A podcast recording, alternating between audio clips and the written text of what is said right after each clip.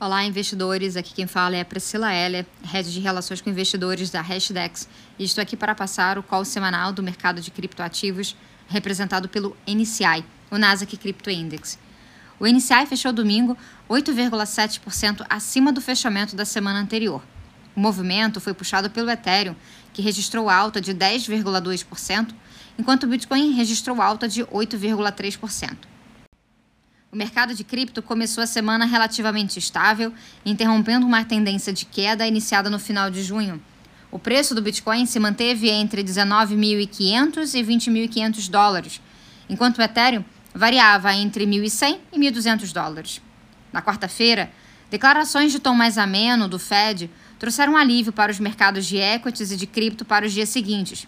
Uma alta de 75 bips na taxa de juros americana ainda é esperada para a próxima reunião do FONC em julho. No entanto, declarações de Christopher Waller e James Bullard, ambos representantes do Fed, sinalizaram altas menos intensas na segunda metade de 2022, caso dados de inflação permitam. O ponto alto da cotação dos criptoativos na semana foi registrado na sexta-feira, com o Bitcoin se mantendo acima de 22 mil dólares até o final da tarde de sábado. Os preços caíram durante o restante do fim de semana e continuaram em queda na madrugada da segunda-feira, quando os futuros das bolsas americanas já refletiam os resultados incertos da temporada de resultados corporativos e o crescimento de casos de Covid na China. Apesar da correlação de preços com as bolsas americanas, manchetes refletiam os apuros internos do mercado de cripto à medida que fundos e plataformas de finanças centralizadas declaravam falência ou começavam a reestruturar as suas dívidas. A plataforma de empréstimos Voyager Digital declarou falência na terça-feira. Um comunicado à imprensa revelou que 58% da sua carteira de empréstimos era composta por empréstimos feitos a Three Arrows Capital, um hedge fund de cripto no centro da atual crise de crédito que declarou falência no início do mês. A Celsius uma empresa de finanças centralizadas que congelou saques no início de junho voltou às manchetes com a demissão de 150 funcionários e um pagamento de 223 milhões de dólares ao Maker, um protocolo de empréstimos descentralizados, de acordo com dados da blockchain.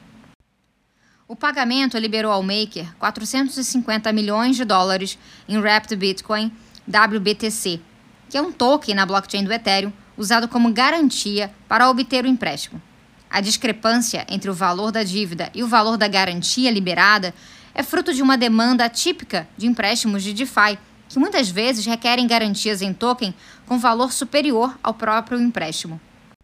O acesso ao Wrapped Bitcoin deve aumentar a liquidez da plataforma Maker, possibilitando o pagamento de outros empréstimos a plataformas de DeFi, que por sua vez devem liberar mais depósitos em tokens.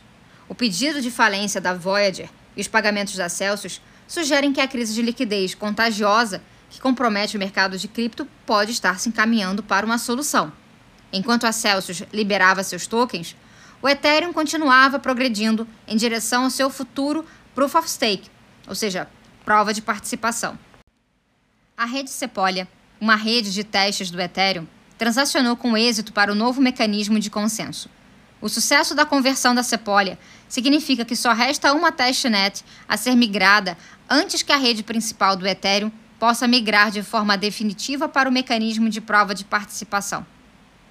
Por último, a demanda por moedas estáveis, as stablecoins, na Argentina, cresceu de forma repentina no sábado à medida que argentinos buscavam um porto seguro contra a desvalorização da moeda local. A renúncia do ministro da Economia, Martin Guzman, foi recebida com preocupação por investidores. A Argentina registrou uma inflação superior a 60% em maio, na comparação com o igual mês de 2021, e o país sofre com uma escassez de dólares. Algumas exchanges reportaram um crescimento de 300% na demanda por moedas estáveis no sábado, em comparação com o mesmo dia na semana anterior, logo após a renúncia. O episódio demonstra que, em países com taxas inflacionárias exorbitantes, a tecnologia da blockchain já oferece uma salvaguarda contra a inflação. Por enquanto, os protocolos mais demandados para essa tarefa são as stablecoins e não o Bitcoin.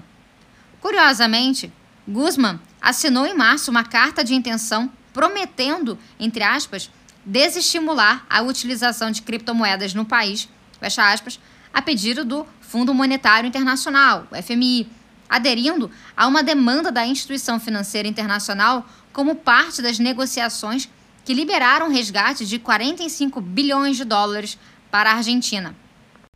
Bom, esse foi o nosso call semanal. Caso tenham dúvidas ou sugestões, não deixem de nos contactar através das nossas redes sociais, no Instagram, arroba hashdex.cripto, no Twitter, arroba hashdex, ou por e-mail, contato, arroba hashdex.com. Uma boa semana!